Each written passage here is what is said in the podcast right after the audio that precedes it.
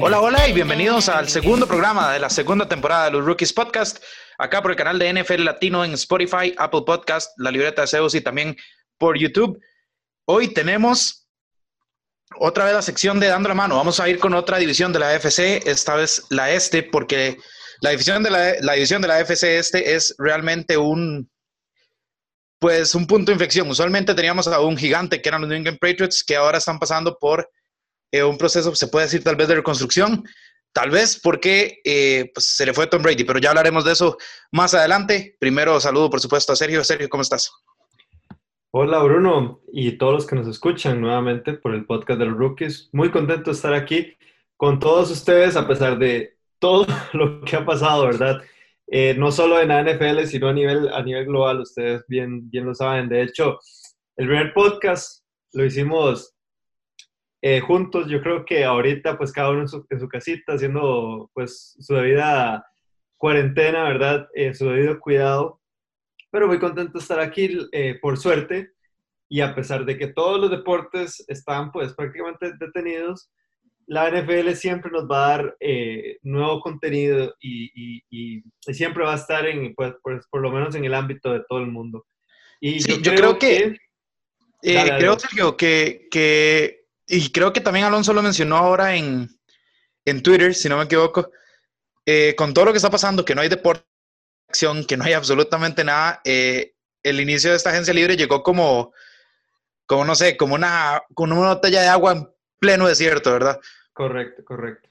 Sí, yo, yo, yo el domingo no tenía ni idea de lo que sufrí, porque nunca había tenido un fin de semana en donde quisiera tal vez hacer algo y, y, y o por lo menos ver un poco de, de, de, deporte y no, y simplemente pues no tenerlo, ¿verdad? O sea, uno pues en lo personal yo me acostumbraba a, a empezar mis fines de semana, los sábados en la mañana viendo partidos de la Premier y inclusive viendo partidos de la XFL, ¿verdad? Junto a la NBA y todo lo demás.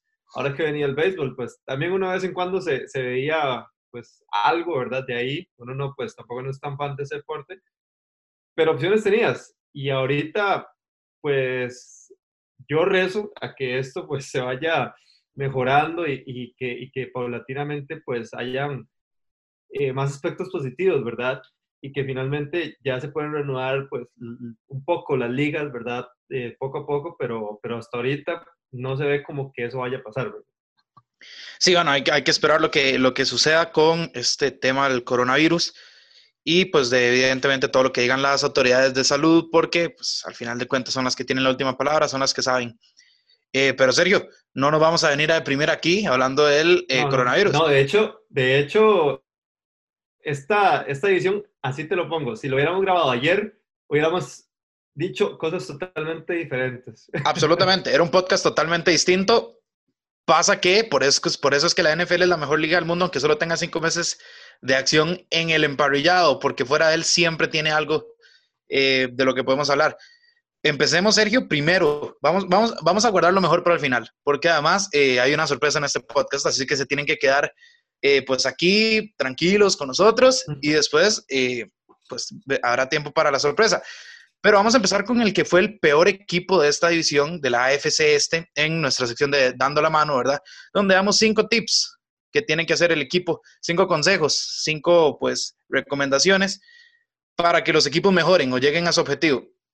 El primero, Sergio, pues como fue costumbre ya del capítulo pasado, es empezar con el más bajo, el que quedó con el peor récord. Entonces, vamos a hablar de los Miami Dolphins. Eh, ¿Qué podemos decir de los Miami Dolphins? Parecía que iban a quedar 0-16. Realmente al final Brian Flores hizo un buen trabajo. Ganaron cinco partidos. Eh, los afecta un poco en lo que es la posición del draft, pero tienen muchísimos picks. Eh, Sergio, ¿cuál es tu primer consejo para los Miami Dolphins?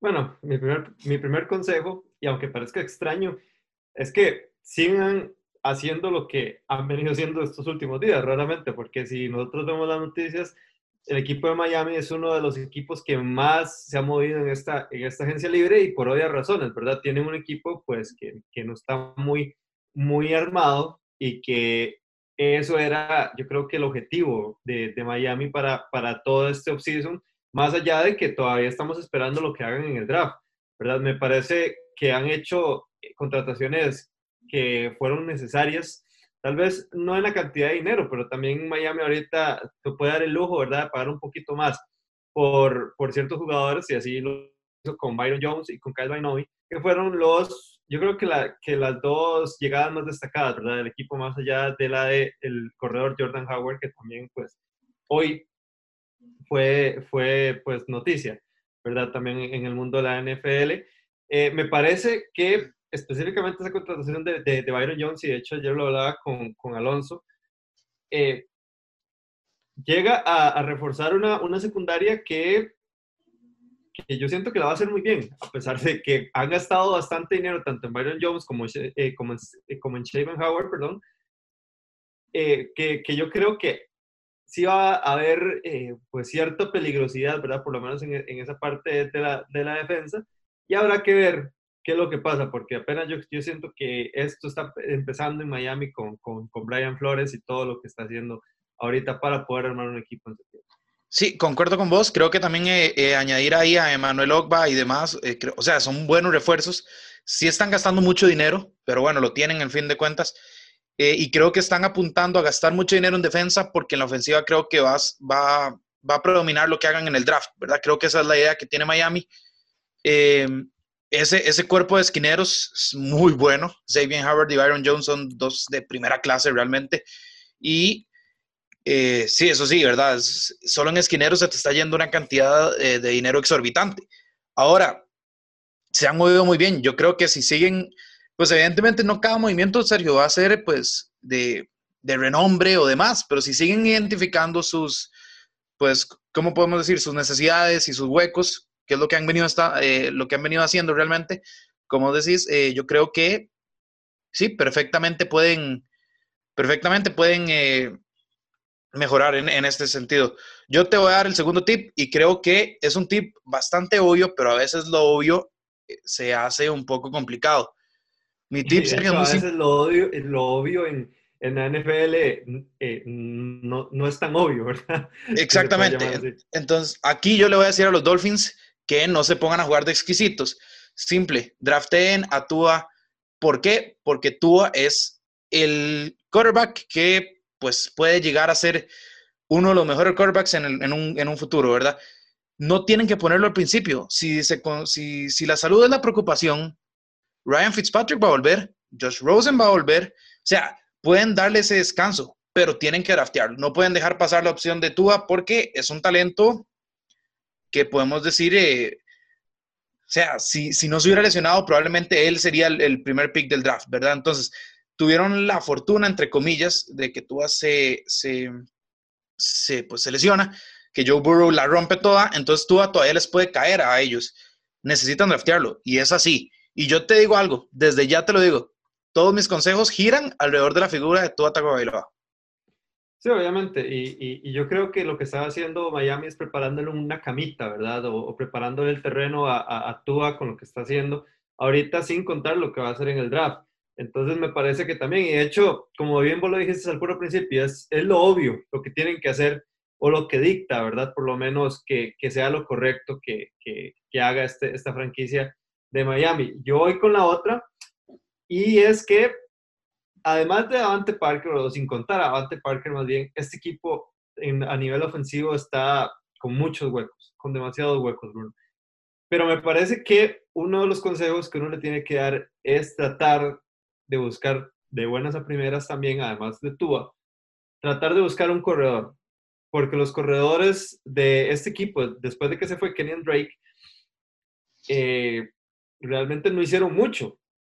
Eh, tenemos a, a, a, Balach, que hizo apenas 135 yardas, y a Patrick Lay, ¿verdad? Que hizo 168, siendo Ryan Fitzpatrick con 243 yardas el que más hizo, ¿verdad? El más productivo a nivel, a nivel terrestre. Entonces, cuando un señor de 40 años, un, core, un coreback que más bien ha pasado por todos los equipos, o la mitad de los equipos de la NFL, que ese tipo, con la barba mágica, te haga más yardas que tus propios corredores, pues eso es algo de preocuparse, ¿verdad? Entonces, yo creo que tienen que empezar por ahí. Claramente, pues Jordan Howard llega a reforzar eso. Sin embargo, me parece que es necesario que también busquen un talento, por lo menos en el, draft, que pueda suplir o que pueda dar un poco de profundidad ahí.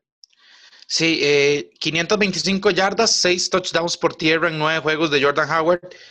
Creo que eh, Jordan Howard ya no es el Jordan Howard que alguna vez uno dijo, uy, ok, este tipo puede realmente explotar. Creo que es un buen corredor. Yo esperaría, igual que vos, que, que si es en el draft o si en agencia libre pueden encontrar algo más, tal vez un intercambio no muy caro, eh, si refuercen esa posición.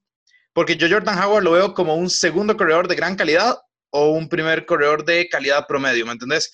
Entonces, ahí, ahí puedo concordar, puedo comprar el argumento.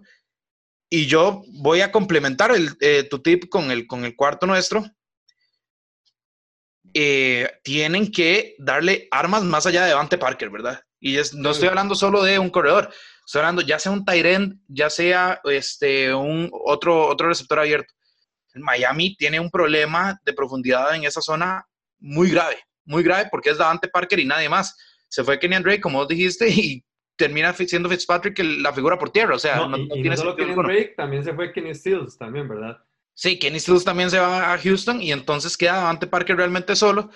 Y si bien Davante Parker es un, es un, es un buen eh, receptor abierto, pues él, o sea, no, no, es como Michael Thomas que dice, ok, sí, no importa y yo puedo ser el único y, pues te hago 1400 yardas, ¿verdad? O sea, necesita Tua y pues si Tua no empieza jugando, si es, sea Fitzpatrick, sea Rosen, necesita un arma más, un arma por aire más, sea está repleto de buenos eh, receptores abiertos y Miami tiene muy buenos eh, picks del draft para aprovechar eso, ¿verdad?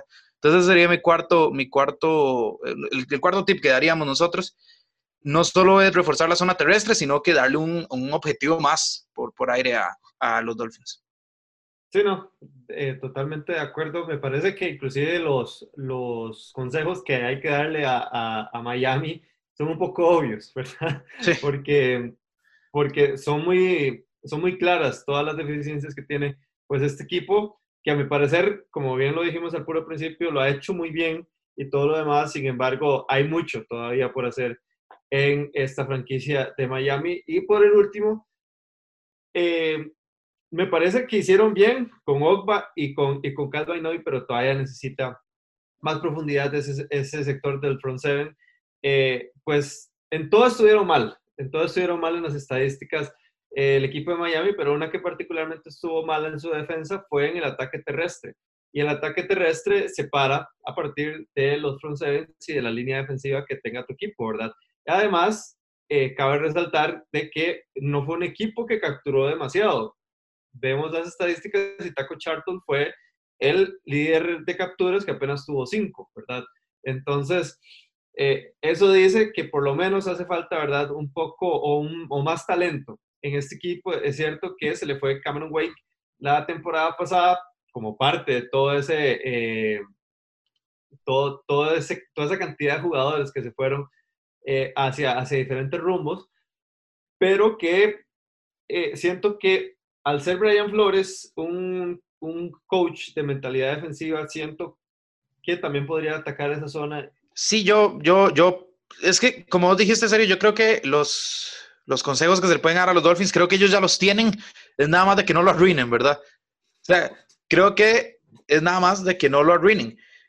De ahí creo que tienen un, panorama, o sea, creo que este ha sido un, rebuild, ¿verdad? una reconstrucción express, o sea, sumamente rápida, de un año y vamos con todo de un solo otra vez. Entonces, aprovechando además de que Tom Brady ya no está en la división, esa división está puesta para todos, se emparejó muchísimo más Miami tiene una opción dorada aquí para, si, si la rompe también en el draft, ¿verdad? Tiene una opción dorada para eh, poder, este, pues, sobresalir. Vamos a ir con el tercer mes. De hecho, Bruno, eh, voy a presentar esta sección y también me gustaría hacer algo diferente para todos los que nos escuchan y para vos también. Esto no lo hablamos antes, de, antes del podcast, pero me parece que debe ser lo adecuado porque yo creo que estos cinco eh, consejos que vamos a dar van a ser un poco personales para, para Bruno Milano, que es seguidor a muerte toda la vida de los New York Jets y de hecho, pues ahora le doy una disculpa y la digo públicamente por los comentarios que hice el día de ayer en el, en el programa, en el, en el mini programa que hicimos Alonso y yo. Pero bueno, me gustaría saber, y te dejo el micrófono solo a vos, para que esos cinco consejos los dé el, único aficionado de los Jets que, que conozco en la vida. bueno, primero eh, agradezco, agradezco que te disculparas por comentarios sumamente innecesarios y un poco groseros. Eh, que no iba a venir realmente, no iba a venir porque lo que tenías que hacer era adivinar el destino de Stephon Diggs y eso terminó siendo una bomba nuclear destinada a MedLife, ¿verdad? Eh, creo, creo yo que fue un poco, un poco exagerada. Dicho esto, los Jets tienen que hacer muchísimo, muchísimo. Y el primero y más fácil, serio, el primero y más fácil es darle el balón a Le'Veon Bell. Darle el balón a Le'Veon Bell. En la temporada pasada, llegó, se nos va eh, Sam Darnold por la mononucleosis y esta cosa que lo tuvo fuera por, pues, por varias semanas.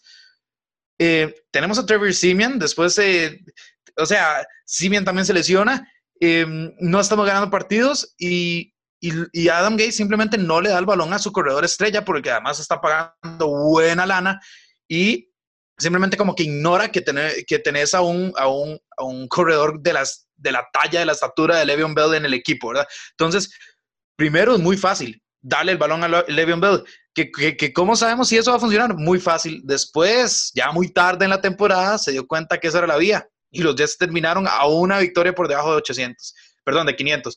Entonces, o sea, viejo, digamos, hay, hay que hacer por lo obvio.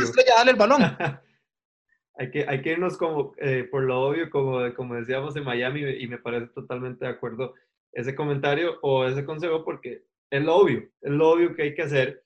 Trajiste a, Le, a Le'Veon Bell, claramente iba a ser, o, claramente lo trajiste para hacer el, la, tu principal figura, no solo de la ofensiva, sino también de todo tu equipo.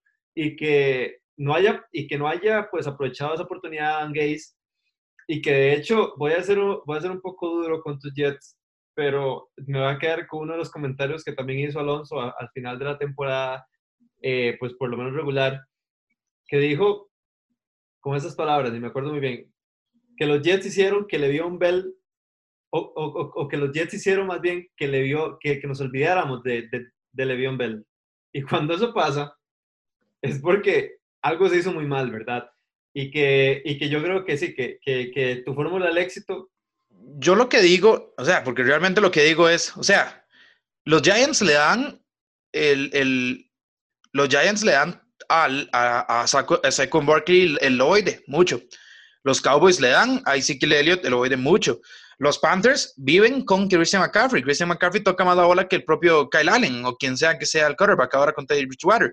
Es decir, un buen corredor tiene que participar. Pero bueno, voy a, voy a rápidamente con el segundo. Como sé, porque lo sé, Sergio, que Adam Gaze probablemente no me haga caso con el primer consejo, mi segundo consejo es muy simple. Eh, adiós a Adam Gaze. No quiero saber más nada. Yo no quiero saber más nada. Y nadie de los Jets debería querer saber más nada de alguien que nunca demostró estar calificado para ese trabajo y que ahora, después de la primera temporada, lo salva al puro final, un récord más o menos decente, sigue siendo récord perdedor, que eh, realmente muestra que el, tipo no está, no estaba listo, digamos. No, porque en Miami no demostró nada para uno creer que Adam Gates iba a ser el que nos iba a llevar a, a postemporada. Esa, esa es la, la realidad. Eh, hay, o sea, ¿te recuerdas hace unos meses cuando todo el mundo estaba viendo quién era el coach de los Dallas Cowboys? Eh, habían muchos nombres, desde Urban Meyer hasta, bueno, eh, hasta, perdón, hasta McCarthy, que termina siendo el, el, el elegido. Eh, viejo, entonces, en, college yo veo varios, varios head coaches que pueden estar más calificados que Adam Gaze, al menos que yo preferiría tener sobre Adam Gaze. Y si no, pues algo hay que hacer. Yo Adam Gaze no lo veo. Ok, no, sí, sí lo veo porque son los New York Jets y siempre hacen las cosas mal, pero no debería terminar la temporada como eh, head coach de los New York Jets. Sí, totalmente de acuerdo. De hecho, hablando de malos líderes. Sí, total. El espanto que hizo con respecto a ese trade de, de, de Andrew Hopkins, Yo siento que Adam Gates es el siguiente en la lista, en esa lista muy negra que hay en, en la NFL. Y es que los problemas con Adam Gates empezaron desde que llegó, desde que llegó a este equipo.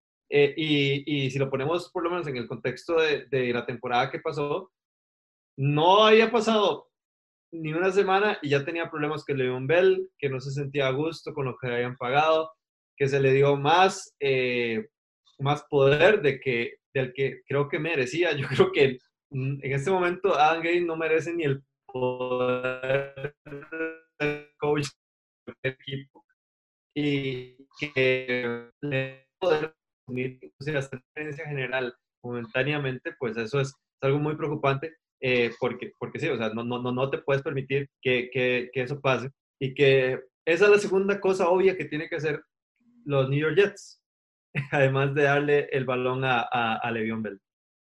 Sí, voy con el tercero. Eh, viejo, y lo acabas de mencionar, de hecho, y es una cosa para mí sumamente importante porque, eh, viejo, el, consejo número tres, mantener felices a tus estrellas. O sea, les estás pagando millones de millones tanto CJ Mosley, tanto a Jamal Adams, tanto a, a, Bell. Eh, viejo, mantenerlos felices. Como dijiste, Sergio, eh, Adam, Gates en cuestión de una semana había básicamente criticado la adquisición de, de, de Le'Veon Bell, había criticado el dinero que salió a CJ Mosley. Eh, Jamal Adams ha sido maltratado realmente por este equipo. Yo no sé cómo él no ha... de hecho, de hecho a mí me sorprende Jamal Adams porque él, soporta mucho, él soporta mucho ese equipo. Yo a Jamal Adams de hecho. Lo, lo, amo porque, o sea, es para que hace rato nos, nos hubiera dicho, eh, no, a donde no pega el sol sean ustedes y yo, y yo me voy a un equipo contendiente, porque al final de cuentas Jamal Adams es uno de los mejores safeties que puedes encontrar en la liga. Entonces tenés que mantener felices tus estrellas, ya sea el GM, ya sea el head coach, Adam Gates o no. O sea, si no tenés felices a tus estrellas, mira lo que acaba de pasar con DeAndre Hopkins. Es así, es así. Y, y, y, DeAndre Hopkins no es una ayuda. Jamal Adams tiene, sus, tiene su actitud. Le, Le'Veon Bell, ni qué decir. Y CJ Mosley, pues también tiene carácter. Entonces, yo no quiero un éxodo de las pocas figuras que tiene el equipo. No lo quiero. Entonces, mantengamos felices a esas estrellas. Pero, Cuarto consejo, Sergio. Eh, en esta agencia libre ya se están moviendo mucho los, receptores abiertos, los de mayor calidad evidentemente ya no están disponibles. No me sorprende para nada que los Jets no hayan hecho algo, pero necesitamos otra ala abierta. Primero porque Robbie Anderson eh, es agente libre, o sea, puede llegar a ser agente libre y es pues nuestro mejor receptor. Segundo, porque aunque se quedara Robbie Anderson eh, y Jamison Crowder tuvo una buena temporada, necesitamos un, arma más. No tenemos un Tyrant competente y eh, me gustaría a mí, un, ya sea un Terendo o un wide receiver, la verdad, eh, eso me tiene pues, pues, no sin cuidado, pero, pero lo que necesito son dos manos confiables que me puedan atrapar el ovoide eh, de manera pues recurrente. Bueno, los New York Jets tienen en la posición 11 en el draft, tienen una muy buena posición en, un, en, una, en una clase que está muy llena de buen talento por parte de, de, los receptores abiertos. Y yo creo que, y me, y me corregís porque vos sabes más de, de, tu equipo que yo, definitivamente, eh, que yo creo que, que no hay tantos huecos que llenar, ¿verdad? Además de, pues, ese mini éxodo que se dio en la parte de la secundaria, donde se fue, pues, a Mucamare y, compañía.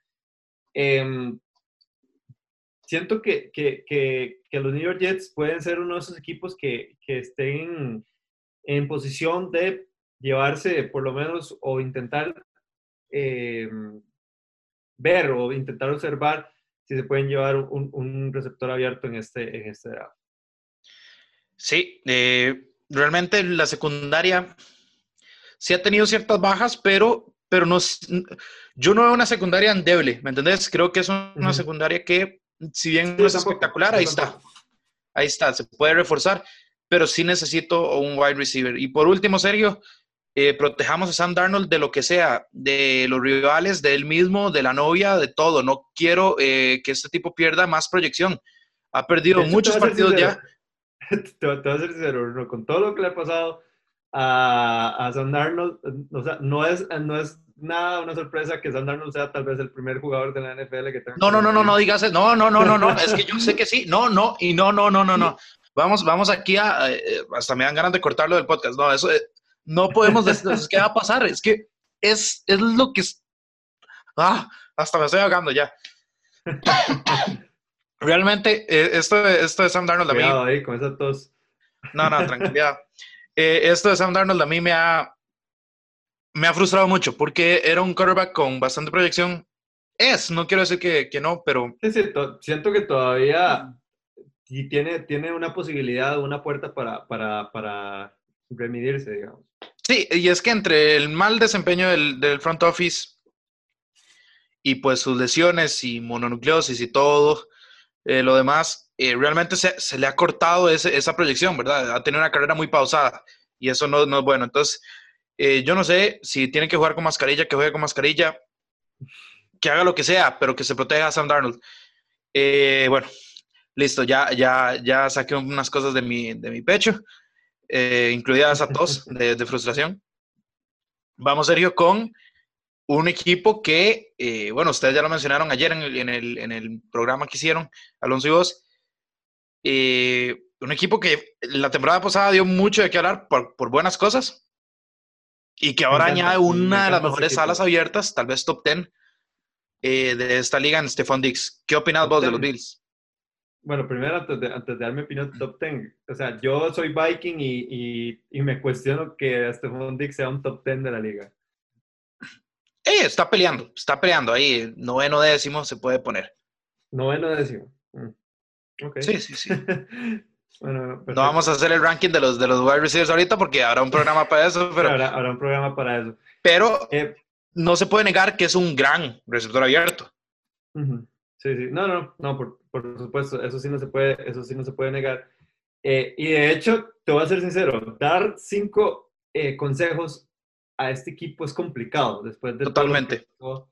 Después de lo que pasó ayer con, con Stephon Dix. ¿Por qué? Porque es un equipo que, que si vos lo ves de todos los lados, es, es una franquicia que pues, pues lo ha hecho muy bien, lo ha hecho muy bien y lo ha hecho tan bien que ahorita con esta, pues esta salida de, de Tom Brady, el, de los New England Patriots, no me extrañaría si fuera el equipo número uno de esta, de esta división a partir de ahora y en, los, en, los, en, las temporadas que vienen. Falta mucho, ¿verdad? Obviamente no se puede dar como una predicción tan osada como esa tan temprano, pero que las piezas están y que las cosas se están haciendo bien, se están haciendo bien.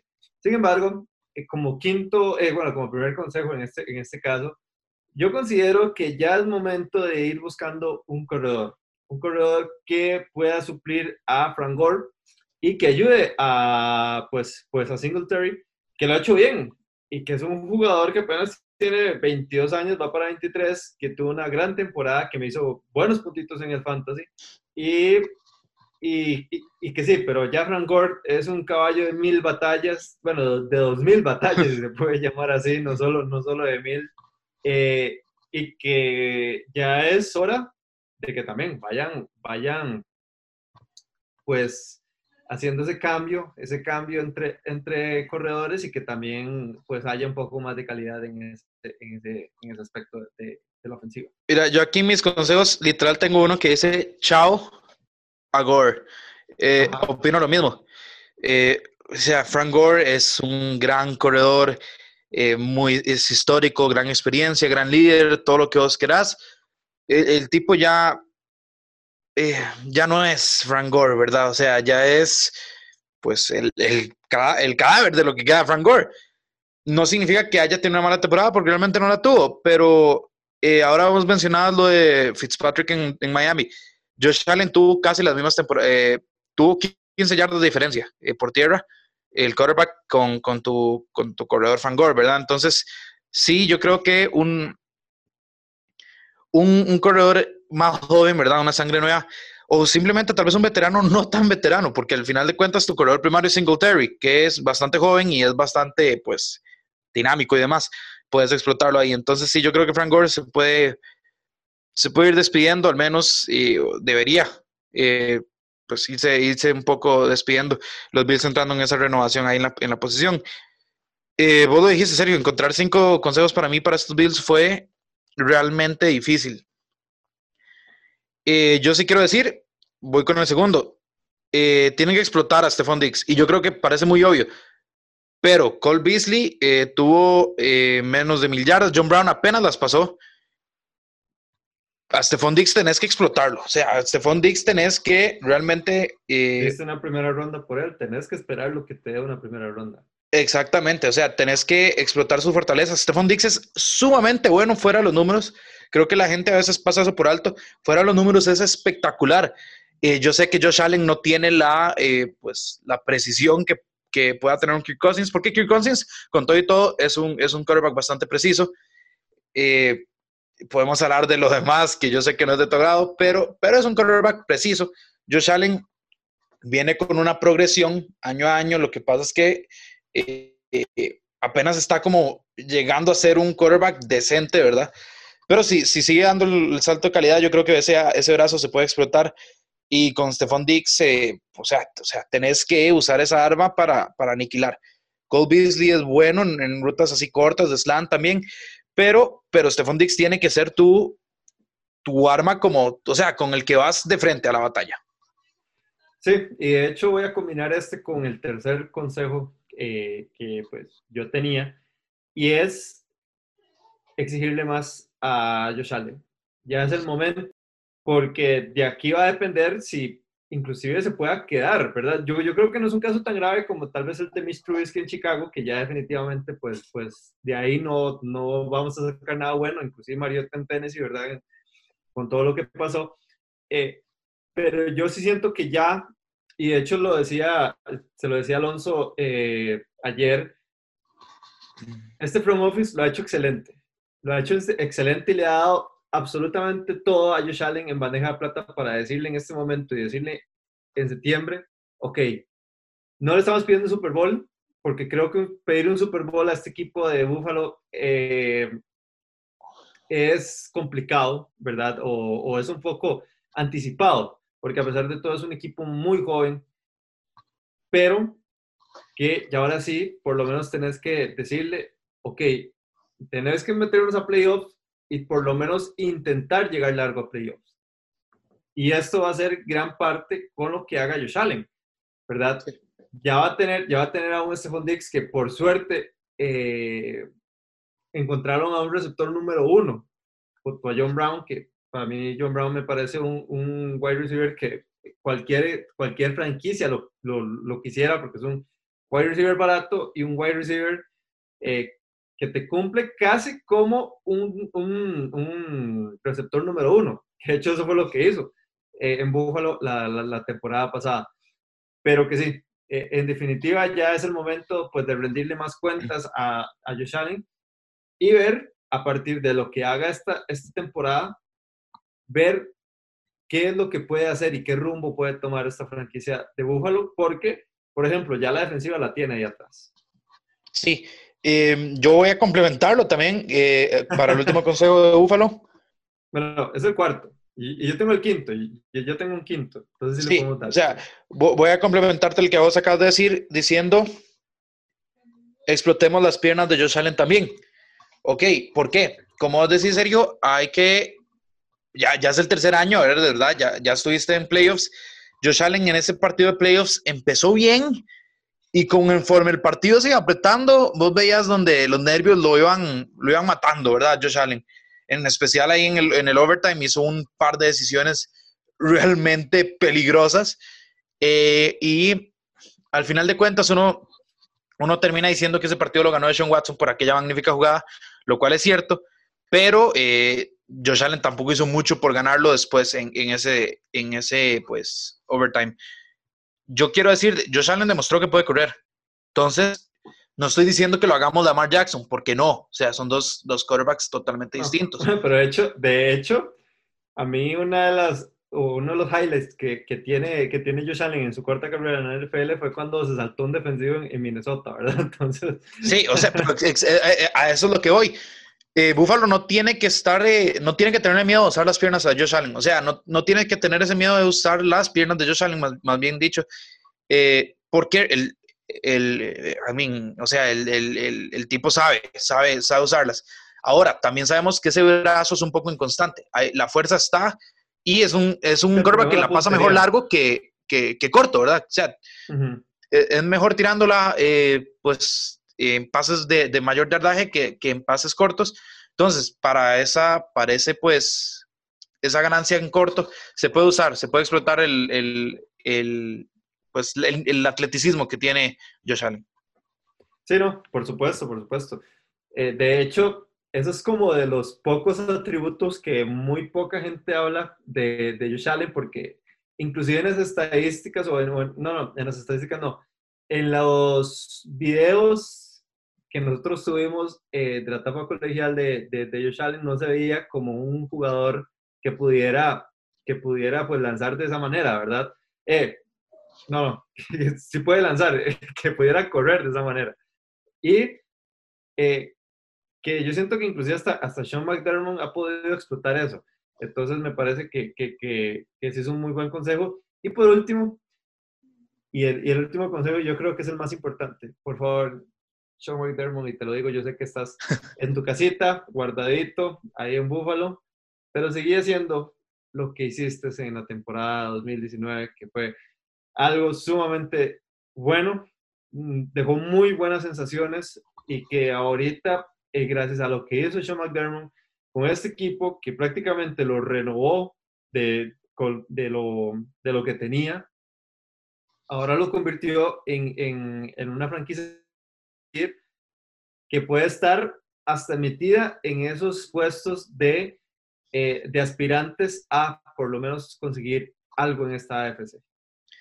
Sí, totalmente, ahí concuerdo con vos. Creo que McDermott, McDermott tuvo un caso fuerte para ser realmente el coach del año. Al final de cuentas, pues no, no, no fue así, pero, pero creo que el trabajo que ha hecho ha sido magnífico.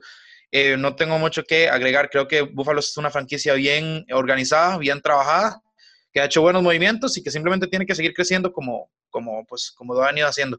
La defensa creo que está muy bien pulida. Eh, el cuerpo de receptores ahora es uno de los mejores que puede haber, uno de los más profundos que puede haber en la liga. Y seguimos esperando que eh, la progresión de Josh Allen sea la que ha sido, ¿verdad? Eventualmente se va a hacer un, un quarterback pues, decente o si no habrá que dar el paso. Creo que este año, este, este año es trascendental. Ahora, Sergio, viene la sorpresa, porque falta un equipo, pero es un equipo que durante los últimos 20 años ha dominado con dos caras, ¿verdad? Eh, Bill Belichick Tom Brady. Una de esas dos caras se va. Entonces no podemos hablar de los Patriots solo, solo hablando de los Patriots como si fuera un equipo normal, porque realmente no son, no son un equipo normal, son una dinastía. Entonces para eso, hoy en papel de analista, de comentarista, no de conductor, tenemos al ya conocido Alonso Solano. Alonso se une con nosotros, se une para dar primero unos tips a, a los Patriots y después cerrar con, con ciertas discusiones de la agencia libre. Alonso, ¿cómo estás? Todo bien, muchachos. Ya soy oficialmente un rookie, entonces. Oficialmente. Totalmente, totalmente. De hecho, aquí el único que no es rookie no está con nosotros. Estamos, de hecho, los tres que siempre, tres de los cuatro que, normalmente vamos a TD más, pero el papá de todos está, está ausente, ¿verdad? Todos somos rookies a la par de él, ¿verdad? Con 70 años de edad es muy difícil decirle a don Joshua Muñoz. un saludo, un saludo a, a Joshua. Y pues bien, como lo decía, como lo decía Bruno, eh, un equipo y una franquicia que yo creo que dio un giro de 180 grados de, de un día para otro, ¿verdad? Y ahora eh, uno de los grandes asteriscos, uno de los grandes signos de pregunta que hay no solo en la AFC este, sino también en toda la NFL es qué es lo que va a pasar con respecto a este equipo de los New England Patriots, que pues ya se les fue Tom Brady, y que deja un equipo, me atrevería a decir que prácticamente la deriva de qué es lo que vaya a pasar con ellos en, los próximos días o inclusive en los próximos meses. Sí, yo, yo quiero, antes, antes de darle la palabra a Alonso, porque Alonso va a ser el encargado de darle el primer tip a los Patriots, quiero saber cuál fue la reacción inicial que tuvo Alonso cuando vio que, primero, el anuncio de Tom Brady y segundo, pues esto de que es muy probable, si no es que fijo, que va a aterrizar en Florida, en la parte de Tampa Bay. Eh, el tema es que esto ha venido creciendo, es, como una, una, bola de nieve que no lo toma uno, no lo termina tomando por sorpresa del todo. eh, porque uno viene manifestando que hay una ruptura entre el mariscal de campo y lo que quiere su entrenador en jefe, en este caso Bill Belichick. Entonces, decir como que uno está completamente sorprendido, realmente no, porque por lo menos avisado estaba. Sin embargo, cuando se materializa, claramente pues hay un choque emocional ahí, especialmente para los fanáticos de los Patriots, que indica que, bueno, la peor pesadilla ya se cumplió. Pero a mí me parece que el punto más complicado de toda esta agenda que se dio el día de hoy con el tema de Tom Brady no es la salida de Brady a New England. Eso es como cuando usted rompe con una novia. Ok, usted sabe que vienen eh, con problemas con su novia, entonces eventualmente va a terminar. El problema es cuando usted ve a su novia con otro. El golpe emocional no es el mismo, lo cual es todavía más doloroso, es más complicado de entender y usted se termina preguntando qué pudo haber hecho usted para permanecer con su novia en, este caso, que creo que es lo que está sucediendo en, este, en esta etapa de negación que están teniendo los fanáticos de, New England en, las últimas tres horas cuando se anunció que iba para, para Tampa Bay, eh, que sigo, sigo manteniendo, es, es uno de los equipos más extraños para haberse dejado los servicios de Tom Brady. Ahora, Alonso, como primer consejo vos a la franquicia, o sea, vos hoy te reunís con Bill Belichick y va a sonar raro porque uno no le da consejos a Bill Belichick, uno toma eh, letra de lo que ha hecho Bill Belichick en su carrera. ¿Qué le dirías? O sea, ¿Cómo procede aquí en New England? ¿Qué hace? Eh, pierda sin miedo, pierda sin miedo alguno. Es decir, dése un año sabático de transición. Sí, déjelo, déjelo morir. Eh, no vas a competir este año por el Super Bowl, que es algo por lo cual has competido durante los últimos 20 años y no está mal. Es decir, te vas a dejar un año. A la hora de que dejaste ir a Tom Brady, ya no puedes competir por ese Pro. En el momento que tienes a Tom Brady, a pesar de que tengas malos jugadores, tenés por lo menos esa idea de que en algún momento vas a estar ahí en la competencia de la final de la americana, en Super Bowl 55, lo que sea. En ese momento es, pierda tranquilo y reármese para el 2021. ¿Por qué digo para el 2021? Porque en ese momento no tienen en sus manos un mariscal de campo que sea el futuro de la franquicia y eso es lo que a partir de ahora tiene que buscar la NF, eh, perdón, los New England Patriots. No puede ser un mariscal de campo simplemente de transición con, con, el cual te vas a quedar ahí a mediana tabla durante los siguientes tres años. No, tiene que ser uno que sea la cara de la franquicia y que vaya a estar, eh, que, que toma el puesto de Tom Brady, que dicho sea paso, tiene que ser una de las cosas más difíciles eh, de cualquier mariscal de campo en los siguientes años. absolutamente. La verdad es que, eh, bueno, siguiendo ahí el consejo tuyo, pues si te vas lo suficientemente bien para que te vaya mal, pues ahí está un Trevor Lawrence, ¿verdad? El próximo año. Y, ese podría ser una buena cara. Sergio, ¿cuál es tu segundo, tu segundo consejo para, el equipo de los Patriots? Sergio, ¿cuál es tu segundo consejo para el equipo de los Patriots? Un segundo consejo es rellenar ese, ese mero espacio que dejó eh, no solo Tom Brady, sino también esta, esta defensa, porque obviamente todo se acaparó en, en, el, en el, sentido de, de, hablar de Tom Brady y, obviamente el gran hueco que deja en esta, en esta, no solo en esta ofensiva, sino también en todo el equipo. Sin embargo, me parece que también es de suma importancia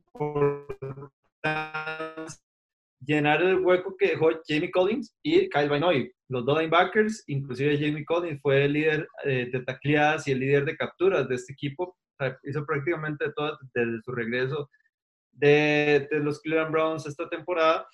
Y que también Calvin Noy ha sido un líder en estos últimos años, eh, donde han sido bastante exitosos para la franquicia y que, y que inclusive un hasta la identidad que tiene esta, esta defensa. Por suerte pudieron eh, renovar los, a los gemelos. Sí, yo creo que, que la renovación de los McCarthy es, es, vital realmente porque son jugadores de experiencia que ya han ganado todo y que yo creo que todavía les queda algo en el tanque. Eh, voy rápidamente yo con el tercero porque todavía tenemos mucho de la agencia libre que hablar. Eh, y creo que Alonso lo, lo, tocó con ese tema de perder sin miedo. Yo, yo voy más allá, voy a, dejar a Brady en el pasado. ¿Qué significa esto? Bueno, Alonso mencionó que esto es como una ruptura de un, de un noviazgo. Yo lo veo mucho peor. O sea, yo veo esto como un matrimonio de 20 años. Un matrimonio de 20 años son. sí, yo veo esto como un matrimonio de 20 años donde Belichick le fue infiel con Garópolo y desde ahí, eh, por más que trataron en terapia familiar o matrimonial, no lograron reconciliarse hasta que tomaron la decisión de distanciarse. Para mí es eso. Entonces, hay que superar a, los, a los ex, ¿verdad? tienen que superar a Brady. No tienen que fijarse en Brady, porque si se fijan en Brady y por alguna razón, que es probable, porque Brady va a tener buenas armas en Tampa, a Brady le va bien y a New England le va mal, eh, creo que eso puede ser, pero, pero catastrófico. Entonces, tienen que olvidarse de Brady. Brady ya no existe para ellos. Para mí, Brady ya no tiene que existir más. Sí, yo creo que eh, esto es el, el cambio definitivo para, por lo menos en esta, en esta franquicia, de pasar la página y, y, poder buscar inclusive nuevo talento, que yo creo que ya es, ya es el momento, pues son 20 años. Nadie puede, nadie puede decir, o muy, pocas, muy pocos jugadores en esta liga pueden decir que, que han hecho o que han logrado tanto, ¿verdad? Eh, en una liga que normalmente los jugadores no duran mucho. Entonces, eh, me parece que, que, que ya ahora es, es un nuevo mañana para todos, no solo en, para, o, más bien, no solo para Bill Belichick, sino también para todo el New England, inclusive, eh, y, y, lo que vaya a acontecer en este equipo en las próximas, en las próximas temporadas, inclusive, ya, ya viendo más, más para el futuro. No, no sé si estás de acuerdo, Alonso. Sí, sí, dentro de lo que cabe, sí. Lo que pasa es que el tema de olvidar a veces no es tan sencillo, ¿verdad? Se pide, pero el, corazón del aficionado está más atado al jugador que al entrenador en jefe, lo cual en este caso está muy claro de que, de que Brady era el que movía los latidos en este caso de, de, los aficionados. No es Belichick, de que en Belichick confían por el tema de, de, ser un, entrenador jefe del más inteligentes, más ganadores y que tiene buena preparación, pero es, eh, Belichick no mueve emociones. Es Tom Brady. Entonces, el olvidar yo lo veo un poco más, un poco más sencillo, un poco más difícil, perdón. Sí, de hecho, mm, me parece, me parece correcto porque eh, e, es que olvidar todo lo que ha hecho Tom Brady en, por 20 años es, es algo sumamente complicado. De hecho, inclusive vos que siempre das el, el, el ejemplo de, Peyton Manning en, en, Indianapolis, Indianapolis todavía no olvida a Peyton Manning, a pesar de que han tenido varias temporadas ya, inclusive con diferentes, con diferentes eh, corebacks, me parece que, que la huella que, que, ha dejado eh, Tom Brady en este equipo es algo, es algo que, que es demasiado complicado de llenar y, y, me parece que va a ser años, inclusive me atrevería a decir décadas, para que alguien pueda inclusive igualar lo que hizo Tom Brady en, este, pues en esta franquicia. Eh, dame otro consejo, eh, Alonso, sigue tu turno. Busquen ese Tyren, viejo. Eso es, busquen ese Tyren a como sea, porque eso es una de las cosas por las cuales en este momento no tienen a Tom Brady. Si hubieran buscado un Tyren ahorita, en el año anterior, para poder eh, sustituir a Rob Gronkowski, hubiesen logrado mantener a Tom Brady con un mejor año, con un mejor trato, eh, con una idea más clara. Muchas de las cosas se rompieron en el 2019 por los números de Brady que terminaron tan bajos, porque el equipo en ofensiva no movía, porque se sentía frustrado y demás, eh, por lo que le había presentado su entrenador en jefe a la hora de, conseguir jugadores. Yo entiendo que la franquicia lo intentó a la hora que trajo Antonio Brown y que cuando tuvo a Josh Gordon de vuelta, en algún momento parecían indetenibles muy temprano en la temporada, pero el Tyrant fue algo que no atacaron, que no han atacado en la agencia libre tampoco actualmente, con un par de Tyrants que ya se fueron, como Hayden Hurst en cambio, como Austin Hooper desde la agencia libre,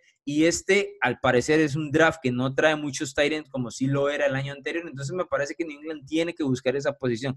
Yo sé que Belichick usualmente se saca algo de la manga, pero no se lo pudo sacar en el 2019 y le terminó costando enormemente a su equipo y a su mariscal de campo eh, en ese 2019. Sí, yo creo eh, Alonso, realmente eh, me parece muy odioso de la parte de él porque me quitó, me quitó mi consejo, literalmente tengo apuntado. Eh, la falta de Gronkowski fue, fue notable. Yo creo que Alonso pues, eh, tiene razón en eso. Pero es que uno no está esperando otro, otro Gronkowski, uno está esperando un Tyrant pues decente, uno no va a encontrar otro Gronkowski. Eh, pero si no tenés nada ahí y tus receptores abiertos, pues se lesionan, se van del equipo, se tenés que cortarlos y demás, al final de cuentas, pues se hace la tarea muy dura para Brady, para quien sea realmente. Entonces, sí, compro, compro eso de que tienen que ir definitivamente por un, por un, por un Tyrant, ya sea en el draft, no sé qué. Este draft no es el draft para Tyrants, tuvieron que haber aprovechado el, año anterior, eh, pero bueno, tal vez si topan con suerte se puedan, se puedan llevar ahí robar un, no sé, un Tadeus Moss o lo que sea. No, de hecho, de hecho a mí me parece, o yo tengo la sensación, y, no sé si ustedes están de acuerdo, que ahorita New England tiene más necesidades que picks, ¿verdad? Esa es como la situación en la cual se encuentra New England y que un factor importante que comentó Alonso es que eh, no han aprovechado esta agencia libre para hacer prácticamente nada, más allá de, de, renovaciones en el equipo, pero que se les han ido piezas que tal vez pudieron aprovechar, ¿verdad? En su momento y que, y que cada vez menos nombres suenan en agencia libre para poder atacar y, y poder tal vez eh, hacer este equipo competitivo, continuar, o continuar que, que, la franquicia sea competitiva, a pesar de que ese factor de que se haya ido Tom Brady, me imagino que para cualquier jugador debe ser o debe dejar de ser apetecible eh, en la NFL, definitivamente. El primer, el primer pick del draft de New England llega hasta la ronda número 3. O sea, pasan primeras dos rondas y no, no tienen ningún pick. Eh, ahorita para eso pues llega a parecer crítico, a menos que, como dijo Alonso, simplemente digan, no, esta temporada eh, pues, vamos a vamos a dejarnos básicamente y, empezamos de de vuelta en el 2021. Sí, correcto. Yo creo, yo, yo creo que sí. Eh, no, yo creo, bueno, y antes, y antes de, decir mi opinión, tienen la, la, posición número 23 del draft este año en la, primera ronda. Entonces, sí, por tienen, tienen por lo menos a un, a, un pick de primera ronda que, que, yo creo que va a ser súper necesario que lo, que, lo, que lo aprovechen y todo lo demás. Sin embargo, eh, ahorita lo, lo, que viene es, es, un, es, una época de pura reconstrucción, como bien lo, lo, dijimos y lo volvimos a repetir en, muchas veces en, este, en esta mini sección de, de los New England Patriots, porque va a ser un equipo que sin duda alguna eh, va a tener demasiados, pero demasiados cambios a lo largo, no solo de estos meses, sino también a lo largo de toda la, de, toda la temporada y las temporadas que vengan, porque ya es un equipo que a mi parecer no se movió lo suficiente y fue demasiado conservador aprovechando que tenían a Tom Brady encima y que ahorita en este momento está eh, una franquicia que está plagada de jugadores veteranos y que, y que no solo Tom Brady es el problema, también inclusive en la parte de los wide receivers, que está ya Julian Edelman pasado de edad y que en Kill Harry tal vez no funcionó de la manera adecuada, como bien lo, lo tocaban ustedes dos de los Tyrants, y ni hablar de esa defensa que a pesar de que es élite, es también una defensa que tiene muchos jugadores ya casi llegando a los 30 y pasados de los 30. Entonces, eh, vienen, vienen eh, eh, cambios muy duros para New England, que, que, obviamente deben ser sopesados de la mejor manera para, para, este equipo, para poder tal vez llegar a ser competitivo nuevamente, porque me parece que ya la hegemonía y esta dinastía se acabó y se acabó de raíz, prácticamente. Mohamed Sanu se ve bastante pues, grosero, ¿verdad, Alonso? Sí, eh, me imagino que estás hablando de los, de los wide receivers porque no te, no te apunté los últimos, pero el tema de New England ha venido con problemas desde hace tiempo. El problema con, con, con, el, con el, caso de New England y, y, la ofensiva en general es que a Brady siempre se le daban a veces piedras y le decían, bueno, haceme, haceme una sopa con piedras. Entonces el tipo muchas veces salvó eh, cosas que en realidad o, o, parte de la ofensiva que en realidad no tenían talento. el regalo de Sanu, en este caso, el cambio de Sanu de, de Bill Belichick, ok, Sanu era un tercer wide receiver en Atlanta que lo utilizaban como un slot, todos lo sabemos, y que de, pronto se iba a convertir en la salvación de New England a última hora. No ese es el caso. Lo hizo mejor San Francisco cuando terminó dejándose a Emmanuel Sanders, que claramente explotó en la ofensiva de Kyle Shanahan. Entonces, yo creo que esa dependencia de que Brady te saque de un hoyo ya no existe en New England y va a encontrar un punto donde van como a encender la luz y decir, bueno, ok, ¿dónde están los de verdad y dónde están los de mentira? Porque ahora va a ser mucho más evidente y más complicado mover el balón sin el mariscal de campo. Ojo, eso estamos hablando porque en este momento New England no tiene un mariscal de campo. En cualquier momento pueden hacer un cambio terminando o terminar dejándose un mariscal de campo que sea veterano, que no sea de la misma envergadura de Tom Brady, pero que pueda ayudar en algún momento. Estamos hablando de un Cam Newton, de un Andy Dalton, eh, gente por ahí. Claramente que ninguno de ellos va a resolver absolutamente nada, ni va a otorgar un Super Bowl como están acostumbrados los fanáticos de los Patriots, pero que por ahí puede sopesar la salida de, de la hora veterano de 42 años, Tom Brady. Sí, bueno, con esto vamos a terminar lo que son los, los consejos porque vamos a, vamos a hacer una sección rápida, así, express, dos pensamientos, lo más, dos oraciones sobre, sobre el, movimiento de Tom Brady yéndose a Tampa Bay. ¿Qué, qué, qué, qué opiniones les genera? Sí, bueno, a mí dos opiniones que me genera. Querer ganar ya y un gran trío ofensivo que se avecina en esa, en esa, bueno, en ese equipo de Tampa Bay. Las mías son Es extraño. Muy extraño también, sí. y no sé, hasta me puedo. Voy a sonar como un fanático de New England, pero es que en realidad sueno como, o quiero sonar como alguien que se acostumbró a algo, y es a ver al 12 vestido de azul, y ahora va de rojo, no sé qué color van a utilizar los, los Buccaneers. Eh, se va a ver hasta de pesadilla, pero bueno, habrá que ver, a ver cómo, cómo se desarrolla el resto. a mí me encanta. A mí, a mí realmente me encanta. O sea, ¿cuánto hemos hablado de que Mike Evans tiene que, eh, o como que queremos ver a Mike Evans con un, con un quarterback elite? Ya lo tiene. Godwin tuvo una temporadota genial.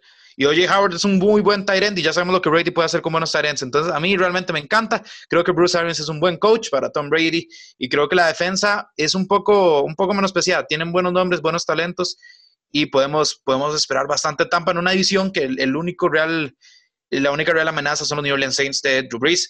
Además, vamos a tener Brady Brees dos veces por año. Bueno, por este año, aunque sea. Entonces, por ahí eh, a, mí, a mí me gusta que Tom Brady haya elegido Tampa. Quedémonos en esa edición, muchachos. Eh, Alonso, dos pensamientos sobre Teddy Bridgewater a los Carolina Panthers y la situación con Cam Newton. Suficientemente barato como para hacer el intento, pero no va a resultar lo que ellos piensan. Me parece que es un mariscal de campo que viene a apagar fuego nada más y es de transición. Sí, yo me voy por ese, por, por, exactamente por ese mismo lado que se, que se va Alonso un, un Bridgewater que si bien salió eh, barato, pues Tage Bridgewater es un, eh, un número dos de esta liga y también un extra de esta opinión es qué mal agradecidos son los Carolina Panthers con Cam Newton. Eso es lo único que voy a decir. Eh, yo opino lo mismo con Cam Newton. Creo que si bien era necesario un cambio de aires, creo que se manejó muy mal y Cam Newton con unos básicamente jeroglíficos eh, lo hizo notar ahí en redes sociales. Eh, vamos a otro veterano, eh, Jason Witten, se va a Las Vegas. raro, para mí un raro movimiento. un veterano como Jason Witten siendo pues el, el, movimiento más grande que ha tenido el ahora los Vegas Raiders. ¿Qué opinas, Sergio? Bueno, me parece un, un, cambio de último chispazo de, pues, de Witten en, en la NFL.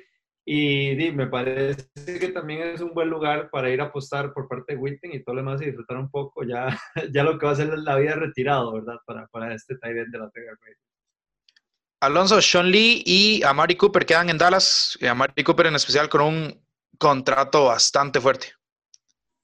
Creo que eran eh, necesidades del equipo porque se le estaba yendo como un éxodo completo todas las figuras.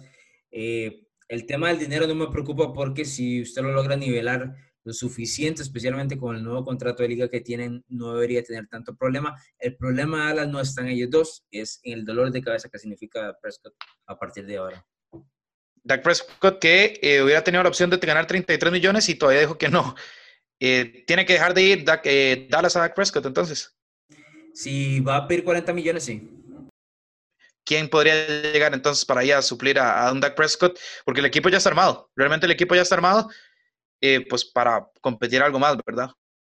Yo creo que en este caso no se trata del equipo de Dallas de competir, sino de salir de un, de un enredo que se metió con Dak de manera muy extraña, porque creo que ellos estaban a gusto con el hecho de darle 30, 33, inclusive hasta 33 millones de dólares, y no estaban esperando un rechazo de parte del mariscal de campo. A partir de ese momento, como les digo, se vuelve un problema DAC, lo cual me parece que Dallas lo que tiene que hacer es tratar de huir de ahí. Si no le van a aceptar los 30, 33 millones, no puede pagarle más, porque entonces sí se va a meter en un serio problema de cap, eh, no va a tener para pagar el resto de, sus jugadores.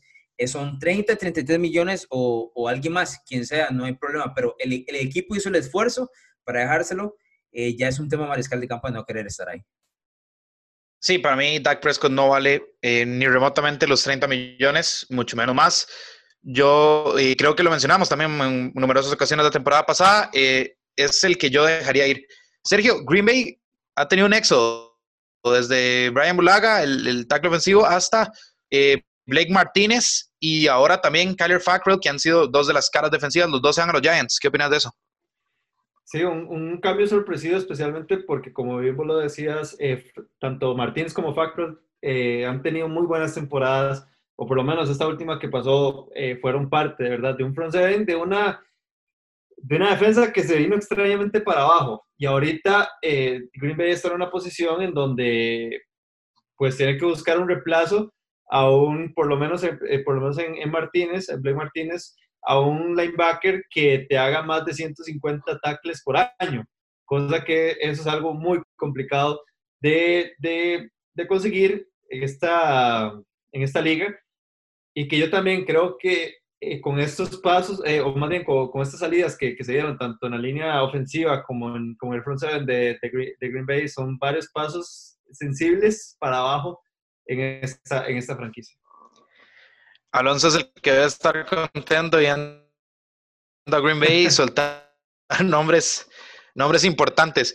Pero eh, Sergio y Alonso, ya para terminar, el último nombre, Philip Rivers. ¿Es Philip Rivers suficientemente buen quarterback todavía para guiar a este equipo de los Colts que recordemos que lo teníamos como contendiente el año pasado hasta el retiro de Andrew Locke? ¿Es Philip Rivers lo suficientemente capaz todavía para llevar a los, a los Colts a, tierra prometida o al menos pelear? Eh, para mí sí, para mí es mariscal de campo que tuvo el peor año de su carrera el año anterior, pero no lo voy a sepultar por eso. Eh, Frank Reich le puede dar buen aire en el costado ofensivo, tiene talento el equipo de Indianapolis. Eh, no creo que Indy tampoco tenga esa tantísima presión por demostrar. Un detalle, tiene que ganarse el puesto titular de eh, mariscal de campo titular, ¿verdad? Porque no creo que Bridges lo vaya a soltar tan fácil, a pesar de que claramente Philip Rivers llega para ser titular. No creo que esté esperando ser un backup, pero sí, yo sigo pensando que que tiene lo suficiente para competir o para poner a Indianapolis a competir. Jamás voy a decir que va a saltar como uno de los favoritos, pero no, no, lo, no lo sepulto aún, a pesar de que tuvo su peor año el año anterior.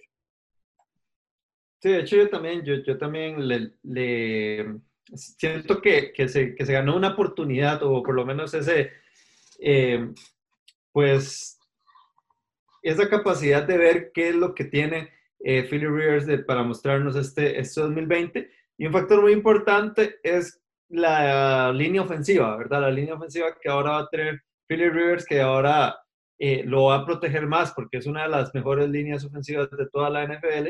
Entonces yo creo que esto va a ser una gran ventaja para él y para un equipo que, que también, como le dijo eh, Alonso, es un equipo que ya está armado y que prácticamente estaba para Super Bowl eh, cuando estaba pues Andrew Locke, ¿verdad?